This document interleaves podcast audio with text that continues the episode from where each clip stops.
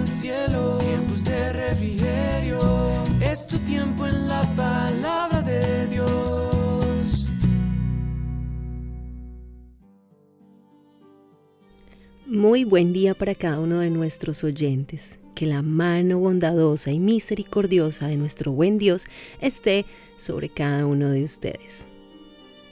Estamos ya en la tercera semana del mes de enero y este mes hemos estado hablando acerca de las meditaciones del comienzo basados en las promesas del rey. El día de ayer hablé acerca de lo importante que es pedir, buscar y llamar a Dios para que venga y sea cumplida esa promesa de parte de nuestro Señor que era enviar a su Espíritu Santo. El día de hoy el título de este mensaje es El Espíritu Santo nos transforma. Así que quiero invitarte ahí donde tú estás, acompáñame a hacer una oración. Padre bueno y misericordioso, damos gracias Señor por tu presencia. Gracias por permitirnos dirigir una vez más nuestro rostro hacia el cielo y buscarte constantemente en medio de cada una de nuestras circunstancias. Gracias Señor porque has sido bueno en gran manera con cada uno de nosotros y sabemos que tu fidelidad Señor ha permanecido para con cada uno. Señor, queremos pedirte que hables a nuestras vidas en el día de hoy a través de tu palabra y que nos enseñes cada día más a crecer en ti, Padre. En el nombre poderoso de Jesús, quien es Dios. Amén y amén. Y bien, la lectura la encontramos en el día de hoy en el primer libro de Samuel, capítulo 10, versos 6, 7, 9 y 10 y voy a leerlo en la nueva traducción viviente para ustedes. Dice la palabra de Dios. En ese momento el Espíritu del Señor vendrá poderosamente sobre ti y profetizarás con ellos. Serás transformado en una persona diferente. Después de que sucedan estas señales, haz lo que deba hacerse porque Dios está contigo. Dice el verso 9, mientras Saúl se daba vuelta para irse, Dios le dio un nuevo corazón y todas las señales de Samuel se cumplieron en ese día. Cuando Saúl y su siervo llegaron a Gibeá, vieron a un grupo de profetas que se les acercaba. Entonces el Espíritu de Dios vino poderosamente sobre Saúl y él también comenzó a profetizar. Bien, y el contexto de estos versículos es la unción del rey Saúl dada por Dios a través del profeta Samuel. Vemos que Dios a través del Espíritu Santo es quien transforma los corazones. En este texto vemos cómo el Señor cambió la disposición interior de Saúl mediante su unción por el Espíritu Santo.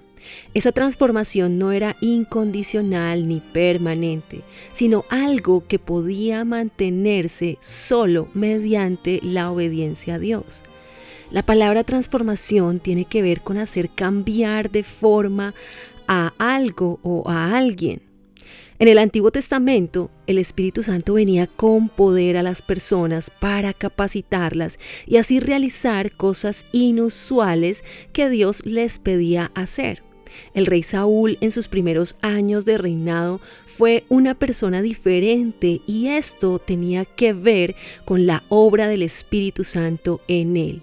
Pero cada vez que crecía en poder, también el rey Saúl lo hacía en arrogancia. Y más adelante, al negarse a buscar a Dios, el Espíritu Santo lo abandonó. Saúl poseía muchos talentos dados por Dios, había sido capacitado directamente por el Espíritu Santo, como lo dije ya, pues su corazón había sido transformado. Tenía una actitud humilde y seguía las instrucciones del profeta, pero a causa de su desobediencia dejó de seguir siendo fiel a Dios y a su palabra. Esa buena actitud que había en él se había desvanecido. Saúl es un claro ejemplo de cómo el Espíritu Santo transforma las vidas. El Espíritu Santo es quien tiene el poder para cambiar nuestras vidas, pero de nosotros también depende el permitir la obra transformadora del Espíritu Santo. El cambio fue tan visible en Saúl que en los versículos 11 y 12 vemos a un pueblo que se preguntaba qué le ha sucedido al hijo de Cis. Saúl también entre los profetas era algo sorpresivo para la gente. El Espíritu Santo transforma a Saúl y es allí donde viene la acción de profetizar y esto incluía declaraciones y canciones inspiradas solamente por el Espíritu Santo. Ahora bien, Dios también ha puesto sobre ti dones y talentos para ser usados conforme su voluntad. Así que permite hoy que sea el Espíritu Santo quien venga, toque, llene y transforme tu vida y mantente siempre en la búsqueda constante de su presencia. Así no te desviarás del camino. Oremos. Padre, gracias te damos por tu palabra. Gracias Señor porque así como vino sobre Saúl el poder del Espíritu Santo para transformar su vida, su corazón, para que su corazón fuera mudado, Señor, así pedimos que tú hagas con cada uno de nosotros. Hoy te damos el permiso, Señor, de hacer como quieras con cada uno de nosotros. Transforma nuestras vidas, Señor. Permite que ese Espíritu Santo, tu Espíritu de poder, venga sobre cada uno de nosotros, Señor, y que podamos, Señor, hacer lo que corresponde. Obedecerte a ti, Señor, y vivir conforme tu voluntad cada día de nuestras vidas. En el nombre poderoso de Jesús te damos muchas gracias, Señor.